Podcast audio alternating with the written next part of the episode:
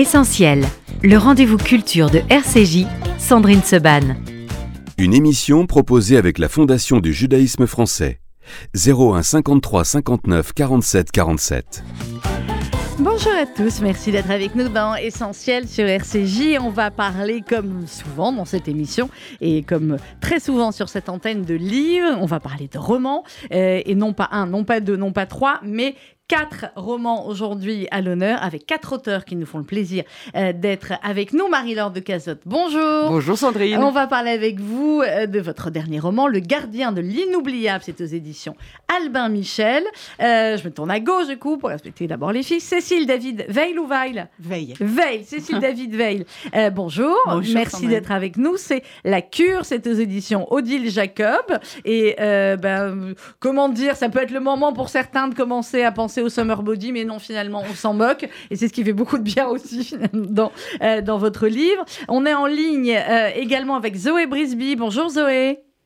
Bonjour Sandrine. Merci d'être avec nous pour Les mauvaises épouses aux éditions Albert Michel. Et enfin, un homme au milieu de tout ça, un écrivain, Roland Portiche. Bonjour. Bonjour. Pour L'homme qui ressemblait au Christ, une incroyable aventure au temps des croisades, c'est également chez Albin Michel. Alors, euh, je m'excuse d'avance, comme je vous l'ai dit en antenne, si je vais essayer de pas mélanger les personnages, mais il y en a. Mais le point commun, en fin de compte, de, de vos livres, parfois j'invite des auteurs euh, qui ont euh, des, des points communs dans leurs livres. Vous, les, le point commun finalement, c'est que ce sont euh, tous les cas d'excellents romans, très différents, euh, et euh, que vous allez évidemment commander ou l'acheter chez votre libraire préféré, soit pour le long week-end du mois de mai, soit pour l'été. Alors, on va commencer, il faut bien commencer par une. Marie-Laure, ça va tomber sur vous. Marie-Laure de, de Cazotte, on vous avait reçu déjà pour des, des précédents livres. Là, Le gardien de l'inoubliable, c'est une très très belle histoire. C'est une histoire avec beaucoup de poésie, avec une plongée également dans le milieu de l'art que vous connaissez fort bien, ce qui était déjà le cas euh, parfois de, certains de vos livres avant. Euh, Racontez-nous le personnage de Tristan et pourquoi euh, avoir voulu cette histoire de cet enfant pas beaucoup aimé malheureusement, il faut bien le dire, et qui va avoir un vrai ami et qui ensuite va basculer vers un ami imaginaire. Alors Tristan Karadec, euh, c'est un de ces personnages qui vous euh, arrive dans les pieds, si j'ose dire, un peu par hasard. Je ne l'attendais pas. Tristan euh, Karadec, c'est un, c'est un jeune breton. Euh, il, il vit au bord de la mer. Son, son père est médecin. Je crois qu'on peut dire de lui que c'est c'est pas vraiment un enfant maltraité. C'est un enfant qui n'est vraiment pas tombé dans la bonne famille. aimé, ouais. Il n'est pas tombé dans la bonne famille. Son père le comprend pas. Ses parents euh, euh, le maltraitent. Enfin, le, le- ça ne va pas. Son, sa méthode à lui, euh, pour, euh, je dirais, survivre dans ce, dans ce contexte, c'est le mensonge ou l'imaginaire. Euh, dès qu'on le contrarie, il ment. Et euh, il, il va, euh, par le, le hasard de la vie, se trouver euh, dans une salle de classe euh, à côté d'un petit japonais, Mhm. Mark Kurosawa. Première amitié d'enfance, le petit garçon japonais disparaît, enfin retourne dans son pays, on ne sait pas, en lui offrant un livre de contes. Et de ce livre de contes, un personnage qu'il va appeler Monsieur Kurosawa Mhm. va sortir et qui va devenir son ami intérieur. Il dit de cet ami intérieur, euh, si j'avais su ce que c'était que le manque d'un ami, peut-être n'y aurais-je pas cru. Tout le long du livre, cette relation qu'il a avec cet ami intérieur, euh, ce japonais en kimono, restera très ambiguë. Et euh, voilà, oui, c'est donc c'est ce petit garçon qui euh, qui va en fait de rencontre en rencontre Mhm. être propulsé vers son vers son destin. Il va euh, rencontrer Jacob, qui est un vieux marin, un vieux marin qui va lui qui- léguer certaines son choses, bateau. mais qui lui aussi malheureusement va partir loin. qui aussi va partir loin, qui a la particularité, Jacob, euh, d'avoir sur son mur les broderies euh, de l'histoire de sa mère. Je me suis inspirée de l'histoire d'Esther euh, Krenitz pour ça. C'est une histoire qui m'avait beaucoup, beaucoup Mhm. ému. Et effectivement, qui va, qui va lui dire une chose essentielle, assez merveilleuse pour ce petit garçon qui n'est pas aimé. je n'ai jamais aimé un enfant autant que toi. Et de cette phrase, je n'ai jamais aimé un enfant autant que toi au moment de la séparation, euh, va être quelque chose de, de fondamental pour cet enfant et qui, euh, qui en plus euh, va hériter du bateau de Jacob, bel ami. Alors ça, c'est bateau dans lequel il va retrouver par hasard, le lendemain d'un jour de tempête, un petit chiot perdu. Donc voilà, c'est son, son enfance, disons que c'est le livre 1 Ouais. euh, de, ce, de ce gardien de l'inoubliable. Euh, dans le livre 2, il a 20 ans. Il dit lui-même euh, qu'il a un cerveau, euh, le cerveau d'un siamois. côté droit, un, un, garçon qui voudrait bien engranger un peu de tendresse tout en se fichant du monde entier. Et côté gauche, quelqu'un qui voudrait encore vivre dans l'imaginaire. Enfin, il est pas bien dans sa peau. Non, il n'est pas bien dans sa peau. Alors on va continuer à en parler après, puis effectivement de son arrivée après à Paris et, de sa grand-mère Simone. Mais je voulais vous poser la question finalement à tous. Vous parliez de euh, cet ami euh, imaginaire. Est-ce que euh, les livres et vos personnages, je pose la question à Marie-Laure, à Roland et à Cécile et à Zoé aussi au téléphone, est-ce que ce ne sont pas finalement que des amis imaginaires, vos personnages? Alors, bon, je, pardon, je prends la parole. Monsieur Kurosawa est un ami imaginaire qui n'est pas, pas tout à fait dans la catégorie des personnages. Vous mhm. remarquerez qu'il n'a pas de psychologie, c'est Monsieur Kurosawa, où sa psychologie se confond un peu avec celle de Tristan. Euh, l'origine de cet ami imaginaire, je crois que euh, elle est, en fait, elle, tout simplement, euh, moi, je, me suis calée sur un propre, propre épisode de ma vie où j'avais effectivement en classe une petite japonaise qui s'appelait Mari Kurosawa. Mhm. Quand elle est partie, j'étais dévastée. Je me suis inventé un ami imaginaire qui était un jardin, un, japonais qui faisait un jardin. J'ai jamais vu, évidemment, il n'existait pas. Voilà, donc je, vais céder la parole. Mais vous avez commencé, vous, aviez commencé déjà à créer l'ami imaginaire. Oui. Cécile, David Veil, eh ben... vos personnages dans, dans la cuir, est-ce que ça pourrait être vos, vos amis En tout cas, certains, effectivement, quand on les lit, certaines, ça, peut, ça pourrait être des amis, en tout cas, on s'y reconnaît. Et est-ce que chaque écrivain ne passe pas son temps à, à se créer des amis imaginaires? Oui, on pourrait le dire comme ça. Ou alors, euh, alors d'abord, je crois qu'il y a un truc d'enfance où effectivement, souvent, quand on écrit, on est observateur mmh. et on n'est pas très en lien avec les autres. Et du coup, on a tendance à euh, éventuellement s'inventer des amis. Mais pour ma part, euh, à chaque fois que je suis dans la vie, je regarde tout le monde en me disant voilà, est-ce qu'ils m'inspirent Et quand je ne les trouve pas dans la vraie vie, je les invente. et moi, j'ai un personnage de médium qui est une grande dame euh, très ample et qui euh, s'habille comme on, recouvre un canapé parce qu'elle a comme ça un corps très majestueux. Et euh, j'ai toujours rêvé d'un personnage comme ça et j'adorerais rencontrer quelqu'un dans la vie. c'est pas encore fait. C'est pas encore fait. Bon, au moins, il est dans votre livre. Roland Portiche, un peu plus compliqué dans votre livre. On va en parler aussi après. Question, on n'a pas forcément envie d'être amis avec tous les personnages euh, c'est clair. Mais euh, voilà, les amis imaginaires. Ben, une chose est certaine, c'est que j'aimerais pas être à la place de cet ami imaginaire qui est le héros de mon roman et qui a le malheur, le malheur de ressembler un peu au, Christ. des images pieuses, hein, parce que hmm. personne ne sait à quoi ressemblait le Christ. On n'est pas sûr, sûr en tout voilà. cas. Et, et donc, qui est euh, effectivement enlevé par une bande de brigands qui vont lui faire subir les, les, les affres parce de la passion. subi le Christ. Hein, pour euh, essayer de, fabriquer une relique, une fausse relique évidemment, et, avec un linge qui retiendra son image. Alors, euh, je, suis de tout cœur avec lui, parce que malheureusement pour lui, euh, mais il, ce qu'il y a de, de On va pas tout révéler, mais oui. Voilà, il, survit quand même à, cette, à, cette horrible expérience, et tout, tout, le livre essaiera, essaiera de montrer comment il va s'en sortir. Alors voilà, on va en reparler aussi. Zoé euh, Brisby euh, dans Les mauvaises épouses. Euh, est-ce que les, deux femmes sont Summer et Charlie pour être aussi des, des, amis imaginaires? Parce que la manière dont vous les décrivez, la manière aussi dont vous décrivez l'époque, on est aux États-Unis en 1950 avec tout cet imaginaire lié, lié à l'image, lié au cinéma aussi beaucoup, qu'on a, l'image qu'on a de, ces femmes-là. tout cet imaginaire-là, est-ce que ce sont des amis imaginaires? Euh, je dirais que c'est un peu la synthèse de moi de tout ce qui a été dit. Je pioche un petit peu partout. Allez-y, allez-y. je suis d'accord avec euh, mes collègues euh, auteurs. en fait, je pense qu'il y a un petit peu cette part imaginaire qu'on peut retrouver chez l'ami imaginaire, mais également dans l'observation des autres et qui nous nourrit. et moi, j'aime beaucoup travailler sur les dynamiques de groupe. Et, et souvent, dans mes personnages, j'aime bien les, les enfermer. Et donc là, dans, dans Les Mauvaises Épouses, c'est également un huis clos, hein, puisqu'ils vivent tous euh, sur une base militaire. Mm. Et donc, euh, ce sont ces interactions entre les personnages. Et ça, c'est vrai que pour décrire et que ce soit vrai, que le lecteur soit soit vraiment immergé dans ces relations interpersonnelles. Je me base aussi, moi, sur ma propre expérience des groupes, et notamment de celui qui arrive dans un groupe déjà formé et qui a du mal à se faire, à se faire accepter. Alors euh, là, j'enchaîne du coup sur, euh, avec votre livre, Cécile David Weil, dans la cure. Là aussi, on est dans un euh, huis clos la majeure partie du temps et on est dans un groupe qui va se former. Il y en a deux qui sont ensemble quand elles arrivent.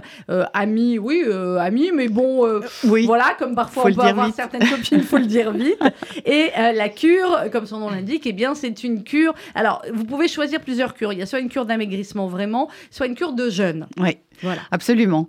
Et c'est vrai que les lieux clos m'inspire parce mhm. que il, y a tout à des rituels et des modes de vie qui sont vraiment amusants à décrire et que c'est une des premières choses que j'ai constatées en faisant moi-même une cure, puisque ce livre à l'origine a pour euh, origine le fait que quand j'ai dit je pars en cure, tout le monde tout d'un coup a réagi autour de moi et que j'ai constaté que ça laissait personne indifférent parce qu'ils disaient, moi j'avais certains copains qui me disaient mais tu es dingue d'aller dans un endroit pour ne pas manger, d'autres qui me disaient ah j'ai toujours rêvé d'y aller et donc j'ai constaté qu'il y avait une curiosité à l'égard de, comme souvent dans un lieu clos. Euh, voilà.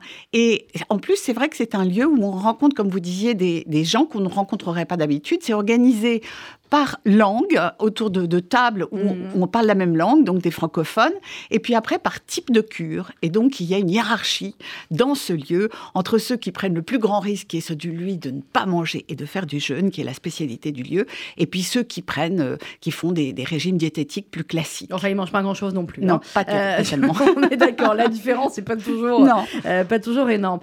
vos personnages, il y, a Christine, il y a Brigitte, il y a Marthe, il y a, y a un homme aussi c'est principalement des femmes, mais il y a un homme quand même assez, euh, assez particulier. Et il y a un chien aussi, euh, qui mine de rien va jouer un petit rôle dans, dans l'histoire parce que euh, elle y est l'une des héroïnes, il y est tellement attachée qu'elle n'a pas le droit de l'emmener, mais bah, elle n'arrive pas à s'en séparer. Exactement. En fait, au départ, il y a effectivement, comme vous disiez, deux copines, ou en tout cas deux copines de circonstance. Une qui est Christine, qui est chroniqueuse gastronomique à la télévision et chef, et qui se trouve trop ronde et qui vit mal tout ça, et qui en plus est obsédée par la nourriture. Mmh. Et qui a émis l'idée qu'elle voulait partir en cure. Et sa copine s'est raccrochée, Brigitte, 50, 50 et quelques. Elles ont toutes 15 ans d'écart, toutes mes héroïnes. Et euh, elle s'est raccrochée alors qu'a priori, elle n'a aucun problème de poids. C'est une grande gigue qui ressemble à une rédactrice en chef de mode. A priori, on l'aime pas tellement dès le début. Elle a l'air pain bêche. Mais en fait, on comprend qu'elle est plus anxieuse et plus fragile qu'il n'y paraît. Et notamment qu'elle est tellement stressée dans l'existence qu'elle doit emmener son chien, ce qu'elle fait de manière clandestine. Et ça fait partie de la façon dont je fais rentrer le lecteur, j'espère, dans le lieu, en se disant comment est-ce qu'elle va se débrouiller pour planquer ce chien, évidemment, dans un lieu où euh, c'est une clinique, c'est pas du tout euh, autorisé. Et c'est un tout petit chien. Et elle a, au fond, elle préfère de loin son chien à son mari. Et on va comprendre la vie des personnages à travers comme ça le déroulement de la cure. À travers le déroulement de la cure et la manière dont ils vont effectivement interagir euh, les uns avec les autres et réagir aussi par rapport ben, à ce que peut créer aussi le manque de, le manque de nourriture chez, euh, chez l'être humain. Alors Roland Portiche, euh, l'homme qui ressemblait au Christ, d'abord, d'où vous avez eu cette idée absolument extrêmement originale? Roland Portiche, je ne vous ai pas présenté, mais vous êtes, vous êtes écrivain, vous êtes réalisateur et auteur de documentaires et de magazines pour la télé et je ne peux pas résister au fait de dire que vous étiez. Bah, c'est vous qui avez euh, réalisé euh, Temps X et les grandes énigmes de la science. Et eh oui. Et, eh oui. et ce qui ne nous rajeunit pas, chère madame. Bah, je regardais. Bon, vous regardiez, vous étiez toute petite. J'étais enfant ado. C'est magnifique, magnifique. Ah, c'était, euh, on n'avait pas du tout le sentiment de faire une émission culte. Et vous savez, le temps transforme tout en or. Émission culte, Et c'est devenu une émission culte. Et puis j'ai fait aussi, effectivement, pendant 15 ans, le magazine scientifique de France 2 avec François de Closet. Et ça m'a donné la possibilité d'enquêter sur, sur des tas de domaines et en particulier de faire deux émissions très argumentées sur le suaire de Turin. Mhm. Et c'est dans le cadre de ces émissions où forcément, quand on s'interroge sur le suaire de Turin, on se demande en tout cas pour ceux qui pensent qu'il s'agit d'un faux, parce que moi je respecte beaucoup les gens qui croient, il y en a encore, qu'il s'agit véritablement de l'image du Christ, mais pour ceux qui, qui pensent que ça a été fait comme la science l'indique entre 1260 et 1390. Non, vous, vous êtes un scientifique, donc vous dites. Euh, voilà, euh, est-ce que c'est une peinture, etc. Et, Marie-Laure, qui est une grande spécialiste d'art et de, de, peinture aussi, voilà, je vois qu'elle réagit. Euh, oui. Non, non, non, vous n'êtes pas le seul à dire. Et, beaucoup de, et beaucoup de scientifiques me disaient, vous savez, la manière la plus simple de fabriquer ce suaire, s'il s'agit de faux, bien sûr, ils étaient persuadés que c'en était un, ben, c'était de supplicier Mmh. carrément. Bon, il faut savoir que ça se passe à une époque.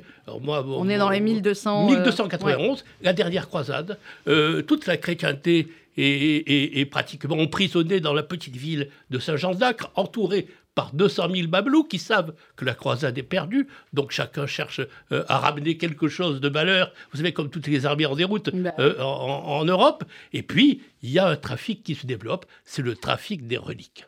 Il se trouve qu'on est en, Palestine euh, euh, et, donc pas trop loin de, l'endroit où, le christianisme est, né.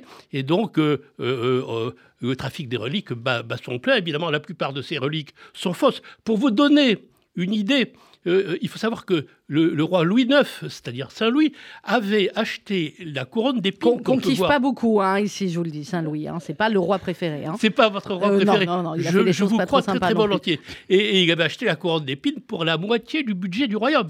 125 000 livres de tournois. Donc ah ça, se vendait des sommes incroyables. Et on faisait des reliques en veux-tu, en voilà. Alors pour vous donner une petite idée, juste pour vous faire sourire, les dents de lait du Christ les prépuces du Christ. Je dis les prépuces parce qu'il y en avait plusieurs. Euh, euh, les fragments du nombril du Christ. Euh, les langes de Jésus enfant. Bon, j'en passe. mais tout ça, ça a été vendu. Et tout ça a été, été vendu à, des prix incroyables. Alors l'idée de fabriquer un suaire qui pourrait avoir retenu l'image du Christ, mais on s'est dit que ça. ça c'est pas fou. C'est pas fou du tout. évidemment. Et donc, euh, l'histoire de mon livre, c'est l'histoire d'un malheureux chevalier écossais mm. euh, qui est enlevé parce que, je vous dis, il, a, a, le malheur d'avoir un visage qui un peu anguleux, quoi, qui fait penser au visage du Christ et à qui on fait subir les derniers affres de la passion. Euh, mais il arrive à s'en sortir, il arrive à, enfin, à survivre en tout cas, et c'est le début de d'une formidable aventure qui va le conduire très loin, euh, jusque dans, dans le Khan de Perse, puisque les Mongols euh, étaient aussi euh, en Palestine à cette époque-là. Et, à la fin, alors c'est... Racontez pas toute la fin. Raconte pas la fin, mais bah, on va en tout cas jusqu'au moment où ce suaire est exposé et où il se retrouve devant cette image extraordinaire. Il dit, mais c'est moi. Et là, bah là, et là il se passe quelque chose que je ne vous raconterai surtout pas. et que vous saurez en lisant euh, le livre. Il fait bien le teasing. Euh, Marie-Laure de Cazotte, je vous fais réagir là-dessus. Et après, on parlera avec, euh, avec Zoé. Je vous fais réagir parce que je ne l'ai pas rappelé, mais vous êtes une, plus qu'une très grande spécialiste de, de l'art et de l'histoire de l'art. vous avez fondé aussi l'Institut Christie's Éducation que vous avez dirigé. enfin, c'est peu de, voilà, peu de le dire.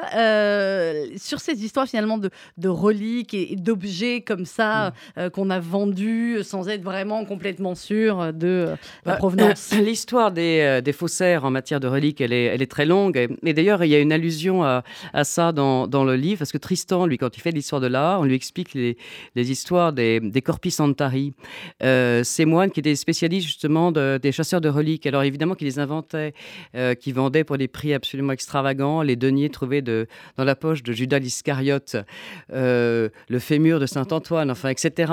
Et qui se faisaient des fortunes avec ça. Et lui, Tristan, qui est, euh, qui est passionné par l'histoire de l'art, euh, il dit euh, qu'il adore qu'on joue au pirate avec Dieu. Lui, ça le, remplit d'une joie noire, comme ça. Parce qu'il n'a pas trop aimé cette relation-là dans, son enfance. Et le principe du faussaire, si vous voulez, il, est, un petit peu.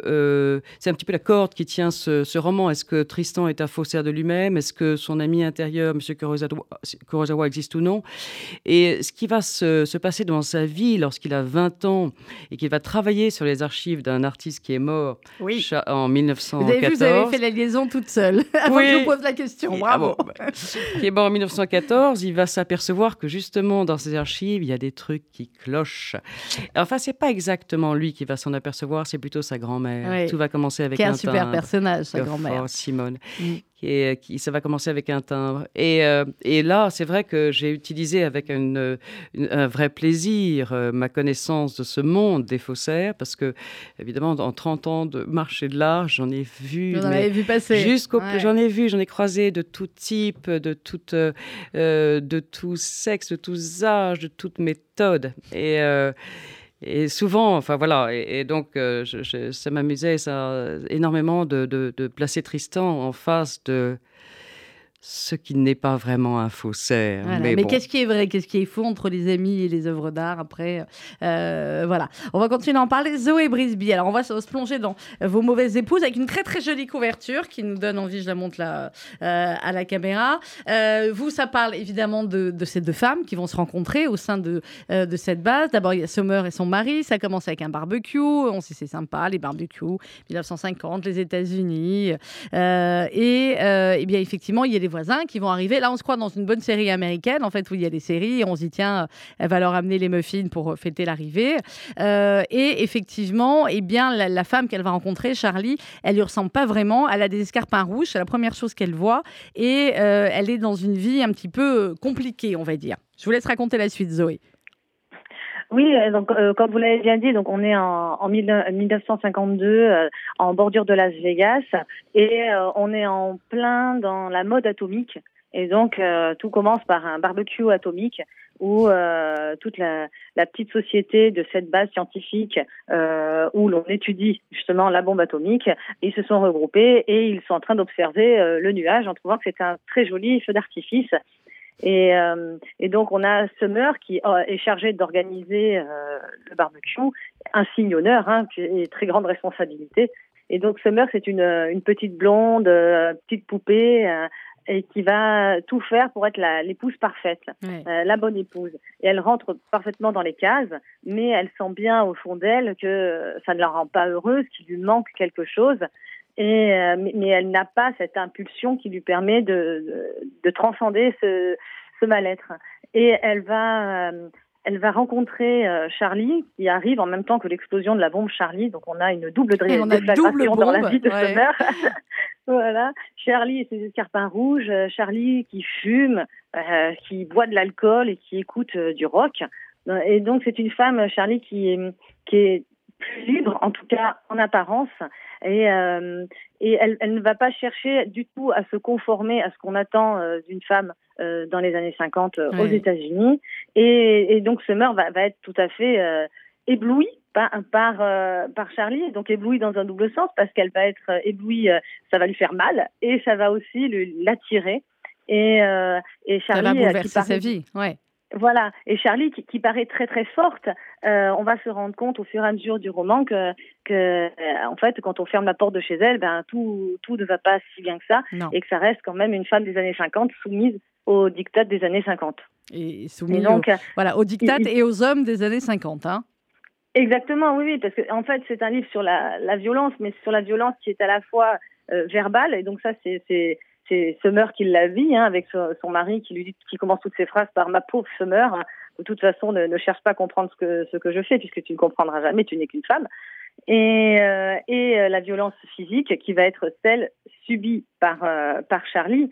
Mais on a également la violence des femmes entre elles, de mhm. la, la, la, pression du groupe, euh, donc de ces femmes qui qui reproduisent la hiérarchie des, des, des de leur mari, la hiérarchie militaire, euh, puisque la commandante va être beaucoup plus écoutée euh, que la, la, femme du sergent, par exemple. Ah oui. et, et, donc cette violence-là, et évidemment la violence et la toxicité de la bombe qui est euh, omniprésente, euh, à la fois d'une manière euh, spectaculaire, candide, hein, puisque on est quand même en pleine guerre froide et c'est vraiment la, la grande Amérique qui se bat contre le méchant communiste. et c'est la grande Amérique qui apporte la liberté. Et donc, euh, on a cet engouement pour la bombe, mais euh, certaines personnes, comme Summer, euh, ont quand même des manifestations physiques et une certaine inquiétude, voire une angoisse face à cette bombe.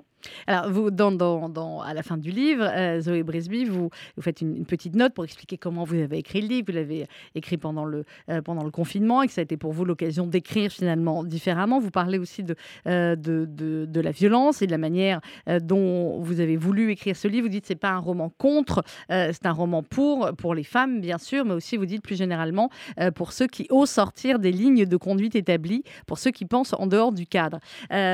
Cécile David Veil, je voulais vous faire réagir réagir là-dessus parce que vous aussi, dans votre livre, il y a cet effet de groupe dont parlait Zoé, de pression du groupe, de pression de la société. Dans le livre de Zoé, les femmes doivent se comporter comme les bonnes femmes épouses des années 50. Et dans votre livre, bah, c'est évidemment aussi la dictate. Moi-même, je l'ai dit en rigolant au début de l'émission, mais je l'ai dit quand même. Le summer body, l'été, le poids parfait, la femme parfaite, etc. Et là, euh, bah, on est aussi au cœur de, votre livre. Exactement, c'est-à-dire qu'en fait, ces femmes, euh, parce que c'est effectivement un public majoritairement féminin et que moi j'ai quatre personnages de femmes et un homme, mais c'est un, euh, elles arrivent dans ce lieu avec les injonctions de la société, mmh. qui sont les injonctions de la jeunesse, de la minceur, du succès conjugal, euh, au fond, comme dans les années 50. Alors, et s'y adjoignent d'autres injonctions depuis lors, ce qui, ce qui est paradoxal, qui est l'injonction aussi qu'il faudrait être bien dans sa peau, et accepter et ne pas faire preuve de grossophobie, ce qui est une autre injonction, parce que parfois les personnages, et en, tout cas mon personnage de Christine, est un peu entre les deux. Oui, elle est entre les deux. Et, elle n'est pas très à l'aise et pas très heureuse. Mais dans ce lieu, contrairement, euh, je crois, à ce que Zoé disait de son livre, c'est un lieu où on peut euh, reconnecter et faire preuve de, de, complicité. Il y a une camaraderie qui se crée à l'intérieur de, ce, de, ce, genre de lieu. Ah bah quand on mange pas, on a que ça à faire. Hein. Ah, voilà, on n'a que ça à faire. Et puis voilà, il y a une espèce espèce de, de lien, de complicité, du genre, toi tu l'as fait, toi le, le lavement. Euh, il y a comme, voilà, comme une camaraderie qui peut faire évoluer dans, dans le sens de, voilà, du cœur, de la bienveillance féminine. Voilà. Alors attention, la liaison va être très euh, hasardeuse, mais vous aussi, il y a une certaine forme de camaraderie, Roland Porti, chez les, chez cavaliers, parce qu'ils vont partir, en tout cas, euh, euh, il y a deux personnages accompagnés de la sœur d'Alistair qui vont partir pour aller chercher Alistair. Alors au début, ils sont pas très contents d'avoir une femme hein, avec eux. Le, ah, bah, forcément, bon, après, ça va peut-être s'arranger, hein, on verra bien. Mais effectivement, il y, a, il, y a, il y avait une certaine camaraderie, on va dire ça comme ça, à l'époque des chevaliers dans les croisades. Ah bah oui, et là, en l'occurrence, c'est la camaraderie, elle a eu avec la sœur d'Alistair, qui est mm. une jeune femme de 19 ans, euh, euh, très moderne, parce que, évidemment, comme tous les hommes sont partis pour la croisade, ah bah, ben, les, femmes, les femmes ont fait marcher le pays et elles se sont un petit peu émancipées. Et évidemment, quand ils reviennent. On est quand même en 1292, donc eh, eh l'émancipation est relative. Mais elle est relative, mais quand euh, elle, elle, voit ce chevalier, elle se dit mais pourquoi je... Et surtout qu'en plus, alors, elle a appris, grâce à son frère Alistair, à certaines méthodes de close combat, etc. Donc, effectivement, il y a quelque chose qui se, qui se gagne entre, entre, entre ces personnages euh, tout au long de cette odyssée qui, qui va les emmener très loin. Et petit à petit, le, euh, le respect va, va naître précisément d'une sorte de camaraderie euh, combattante. Voilà, puisqu'ils vont effectivement traverser des épreuves épouvantables à Bagdad et puis aussi à Tabriz, qui était le, le, la capitale de l'Empire 4 de Perse où ils vont euh, arriver effectivement euh, jusque-là. Euh, Marie-Laure de Cazotte dans Le Gardien de, l'Inoubliable, aussi très jolie couverture chez Albin Michel. oui, on peut dire pourquoi ça s'appelle comme ça. C'est quoi Le Gardien de l'Inoubliable? C'est un petit peu le mystère de, de, ce livre. Enfin, au début, on comprend que Le Gardien de l'Inoubliable, c'est un terme qui est offert par l'ami intérieur, son ami intérieur à Tristan. C'est un galet qui est trouvé sur la sur la plage. Un galet qu'il va porter au cou toute sa vie et qui va lui servir un petit peu de, de lien. Euh, galet dont va se manquer sa grand-mère, euh, galet qu'un philatéliste, un personnage assez haut en couleur qu'il va rencontrer dans le cadre d'une enquête sur les traces du faussaire, euh, va, un philatéliste va lui dire quelque chose à propos de ce galet, va lui donner un livre qui va lui expliquer faussement ce qu'est ce galet. Euh, en fait, ça va être un petit, c'est un peu le terrain des illusions, je dirais, cette pierre. Elle est un peu euh, euh, le, symbole ou l'objet qui le, non pas qui le garde pas en arrière, mais qui le, qui le, qui le maintient dans cette enfance où l'imaginaire a un tel poids. On ne saura ce que c'est que ce gardien de l'imaginaire qu'à l'extrême fin, le mm. dernier, ce sera le dernier mot. Et euh, cet objet, effectivement, est, est initiatique et, euh, et permet, enfin, je crois, permet quelques dialogues euh, assez tendres, par exemple, avec, entre Tristan et sa grand-mère, mmh. où sa grand-mère va lui dire, en regardant cette, cet objet dont il vient de faire croire n'importe quoi à un gosse, il lui, lui dit, il, elle va le prendre dans ses mains et elle va lui dire Ce galet qui sert à appeler un chien, tu es drôle, toi. Ce sera une de ses première parole de grand-mère à ce petit Tristan, tu es drôle, toi. Il y a l'importance de, Simone dans, euh, dans la vie de Tristan et euh, aussi ce que eh bien, Tristan va apporter euh, dans la vie de Simone. Oui, ça va être une rencontre euh, qui va lui-même décrire non pas comme une, un moment, comme un coup de foudre ou euh, une amitié qui euh, surgit par le biais d'une parole. Ils ne se sont vus qu'une fois dans leur, dans leur vie. Tristan va dire que c'était moléculaire. il, était, il était arrivé chez lui, chez elle.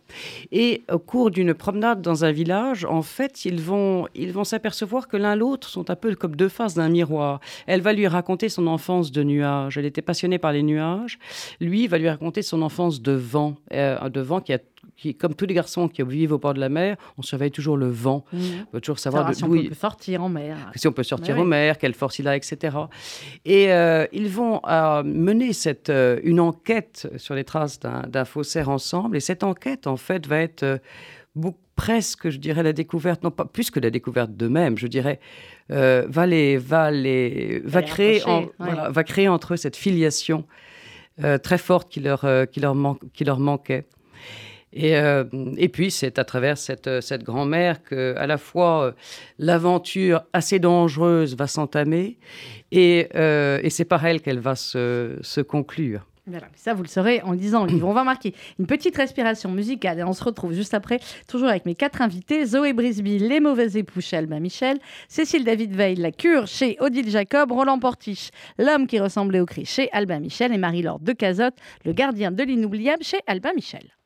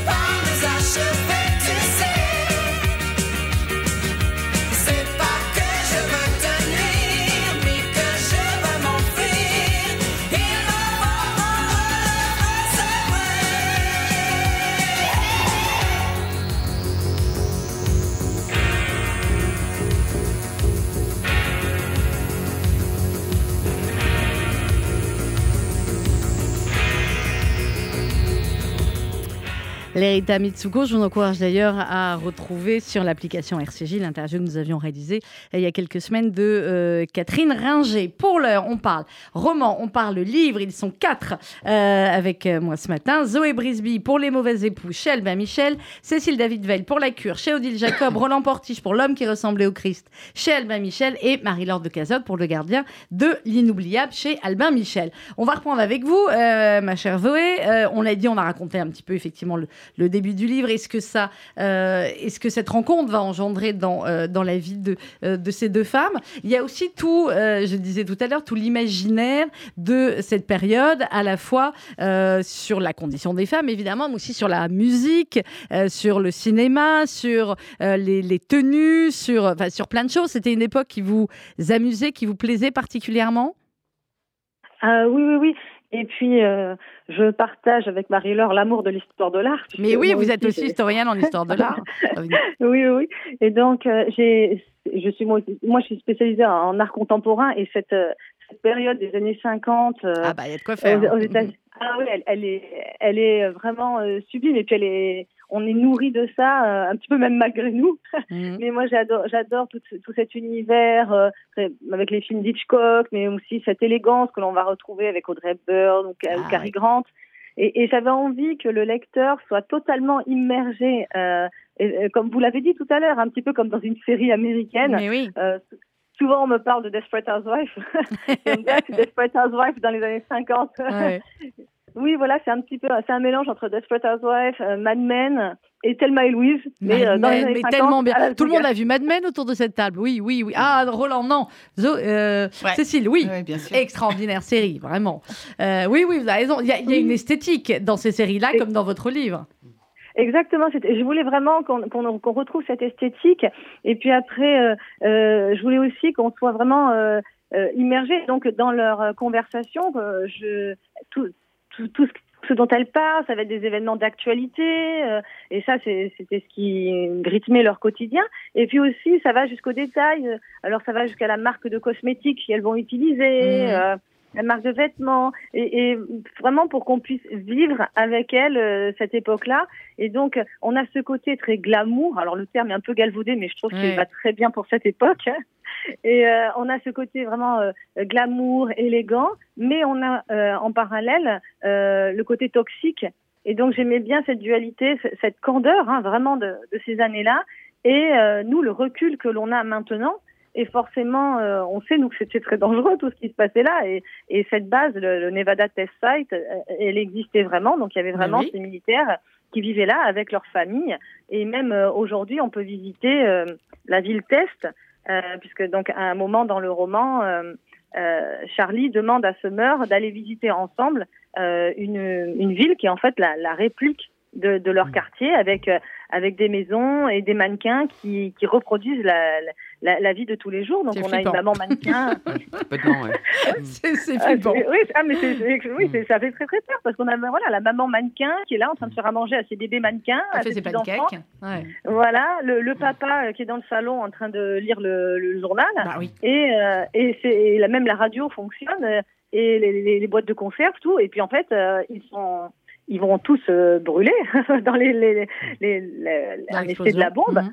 Pour voir euh, après pouvoir étudier euh, quelles sont les conséquences, notamment voilà sur les boîtes de conserve, des radiations. Et, et Charlie, elle trouve ça assez incroyable. C'est son côté un peu rebelle, un peu rock.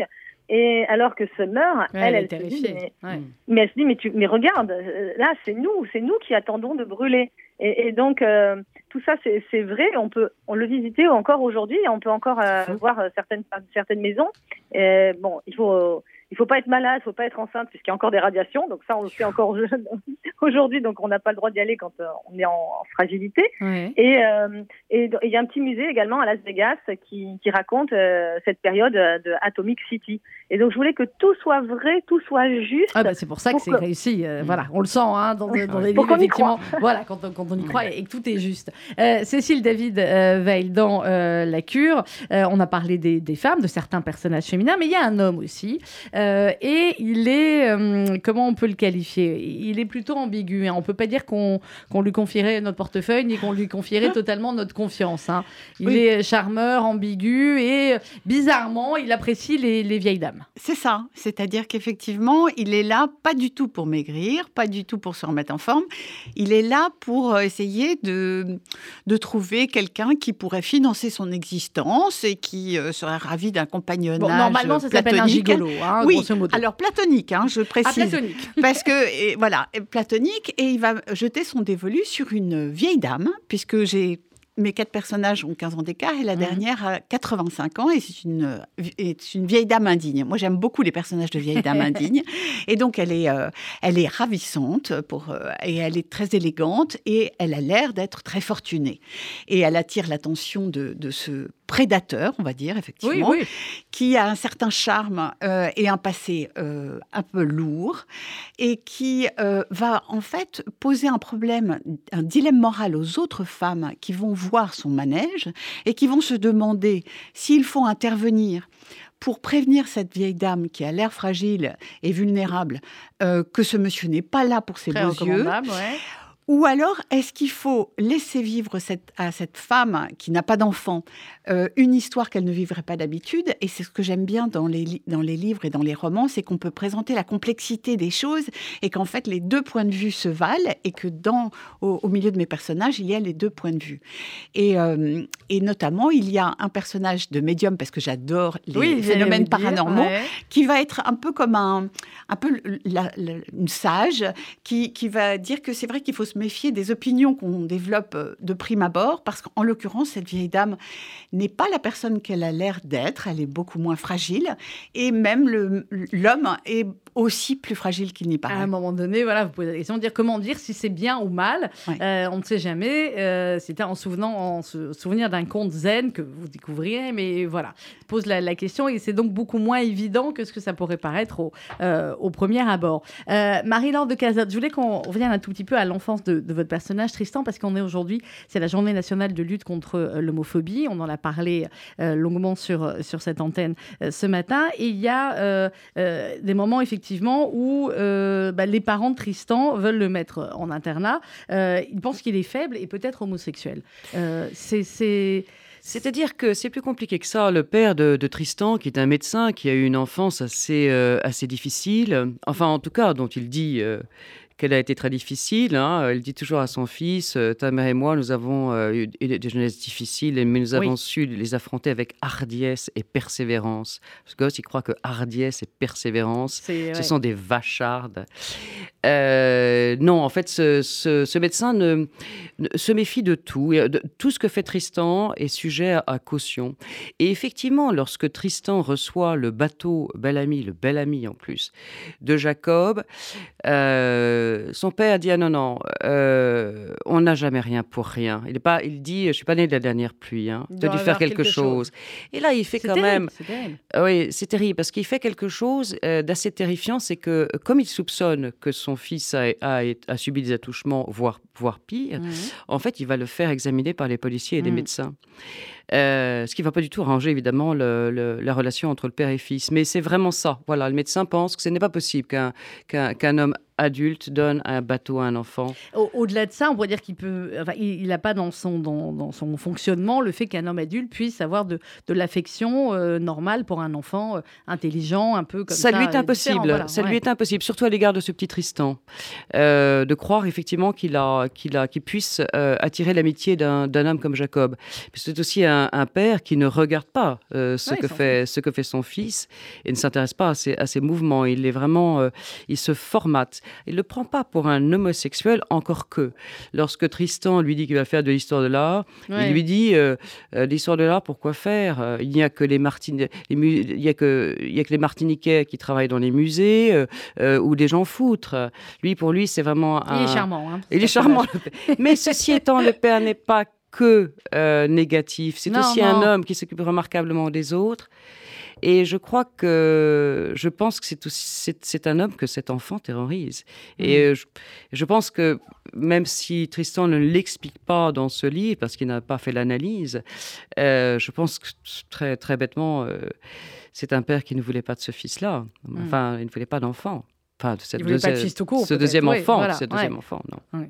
Euh, alors, dans L'homme qui ressemblait euh, au Christ, euh, Roland Portiche, on, on vous a présenté tout à l'heure, on a dit à quel point vous étiez dans, dans le monde du documentaire et du reportage scientifique. Comment vous avez, euh, comment vous avez travaillé justement là-dessus? Évidemment, c'est un roman, mais euh, vous nous l'avez expliqué tout à l'heure, il y a plein d'éléments euh, plus que plausibles, plus que probables. Comment vous avez travaillé? Bah, écoutez, de la manière la plus, la plus pratique possible, c'est-à-dire la plus expérimentale possible, puisque j'ai profité euh, de, de, mon passé d'homme de, télévision. Mhm. Et donc, comme j'ai eu la chance de faire deux documentaires sur le suaire de Turin et puis sur euh, des tas d'autres sujets, bah, effectivement, j'ai rencontré plein de spécialistes. Euh, par ailleurs, je connais bien Israël. J'y suis allé plusieurs fois euh, pour des d'autres émissions sur euh, l'archéologie biblique. Euh, qui est, ah, il y a de quoi faire, hein, c'est un ah, bonheur là-bas. J'ai fait déjà une, émission sur l'archéologie de Jésus, une, émission sur l'archéologie de l'Ancien Testament. Et, c'est ça qui est merveilleux quand vous êtes documentariste de télévision, c'est que vous allez arpenter le terrain avec les meilleurs spécialistes de la question. Et, vous êtes voilà, et voilà, qui vous disent tout ce qu'il y a, et parfois qui vous donnent des informations de première main. Mmh. c'est comme ça que effectivement tout ce qui est raconté dans dans dans la manière dont ces faussaires fabriquent euh, euh, leur image m'a été raconté par un spécialiste qui est un professeur de, de, physique qui se trouve à Nice, à Sophie Antipolis. Et alors, quand je suis rentré dans son laboratoire, il y avait plusieurs suaires qui séchaient sur des fils. Ah, donc il avait de quoi vendre il avait, je, demandais de m'en passer un, mais non, ça, il ne voulait pas. Non, il voulait et, et, donc, il a travaillé sur la manière dont cette image a pu être produite il y a peut-être des tas, d'autres manières euh, de, de, la faire, mais en tout cas, lui a trouvé une solution. Donc c'est toujours un petit peu expérimental. Et évidemment, moi, j'ai travaillé pendant 15 ans à la télévision, donc 15 ans 30 euh, euh, ans à la télévision, donc 15 ans sur des émissions scientifiques, je recycle d'une certaine manière tout ce que j'ai appris. et hein, Dieu sait si j'en ai appris des choses. Euh, clairement, c'est L'homme qui ressemblait au Christ, une incroyable aventure au temps des croisades. C'est chez Albert Michel. Et ben oui, déjà, on approche déjà de la, fin de l'émission. Zoé Brisby, merci beaucoup. On a, dit que ça s'inspirait, ça pouvait être dans un univers de séries de films, mais ça peut aussi, ça pourrait aussi le devenir. Exactement. Euh, ça pourrait faire une très bonne série Bad Wise sur Netflix. L'appel est lancé. Écoutez, si j'avais Excellent. L'appel euh, est lancé. Zoé Brisby, c'est Les Mauvaises Épouses aux éditions Albert Michel. Euh, c'est que pour Roland c'est compliqué pour d'adapter en livre, en film, mais euh, enfin, ils font un gros budget. Ah, il faut un, budget. Ah, faut du budget, Roland. On peut pas dire. Ah, je suis d'accord avec vous là-dessus. Mais c'est du budget. C'est du budget. Il faut au-delà peut-être de Netflix. Il faut Spielberg là sur le coup. Cécile, David, La Cure aussi, on le voit bien le, le, le film fort sympathique. Vous, qu'est-ce que ça vous a Qu'est-ce que ça vous a apporté? Parce qu'on l'a dit, on a, on, a, on a mis en avant effectivement le côté parfois un peu euh, comique et en même temps, ce n'est pas que ça. Ça s'appelle une comédie sociale légère et c'est tout à fait exact. Euh, il y a plein de rebondissements, plein de chouettes personnages. Euh, est-ce que quand on a terminé, on a envie d'aller faire une cure? Je sais pas, parce qu'il y a des gens que dès, qu'ils aperçoivent des peignoirs, ça les, ça les névrose. je sais, j'arrive pas à traîner mon mari en talasso à cause de ça. Il me dit, on va passer la journée en peignoir à manger des graines. je ne sais pas, mais ce qui est vrai, c'est que euh, moi, ce que ça m'a apporté, c'est vraiment un regard de femme sur les femmes et sur euh, la façon dont, dans ces genres de lieux, on on met pause sur sa vie et on, on mmh. regarde comment, voilà, comment, qu'est-ce que, est-ce qu'on est heureux et pourquoi on vit en fait? Et donc c'est vrai que vous disiez c'est une comédie et c'est je l'ai voulu pour que ça soit amusant, mm. mais c'est vrai que je pose des questions sur euh, finalement on peut vivre de plein de façons différentes. On peut avoir des corps différents, on peut être célibataire, euh, avoir un rapport à son mari très traditionnel, avoir à, s'inventer des amants Tinder comme une de mes héroïnes parce qu'en fait on n'a pas d'amant. Euh, on peut s'inventer et s'accepter. Voilà. Et en fait, c'est un peu ça l'idée que je voulais transmettre dans ce livre, qui est que euh, eh ben, finalement, il y a quand même, euh, il suffit tout de même de faire un pas vers le fait de, de s'aimer. Et ce genre de, lieu peut donner, peut donner ce genre de, de circonstances. C'est pas pour tout le monde et ça marche pas sûrement à tous les coups, ni sur tous mes personnages, parce qu'il y en a qui détestent et qui s'en vont, ah bah ou qui vont ou qui vont à la ville euh, bouffer euh, en secret. Mais euh, mais voilà, c'est un lieu pour réfléchir sur sa vie. Cécile David Val, c'est la cure aux éditions Odile Jacob. Marie-Laure de Cazotte, on peut on pourrait continuer la vie de Tristan. Oui, on pourrait la continuer. Je suis un petit peu tentée. Euh, c'est surtout, euh, j'aimerais bien euh, poursuivre son dialogue avec un personnage qui est dans ce livre, qui, est le philatéliste, qui est ce vieux, ce vieux monsieur extrêmement haut en couleur, très érudit, assez ambigu. Oui, je, je, je, dis pas non. Je dis pas non. Vous dites pas non. Eh ben voilà, au moins ce sera dit, vous l'aurez dit.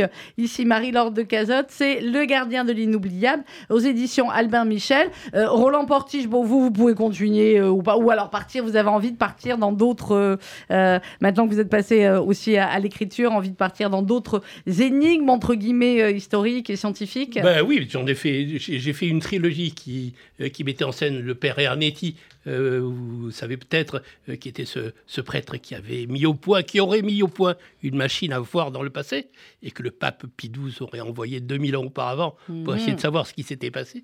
Et puis je médite, puisque vous vous intéressez au paranormal, euh, un- une trilogie sur Camille Flammarion, qui était à la fois un grand astronome et en même temps un passionné de spiritisme, et ça s'appellera L'astronome et les spectres.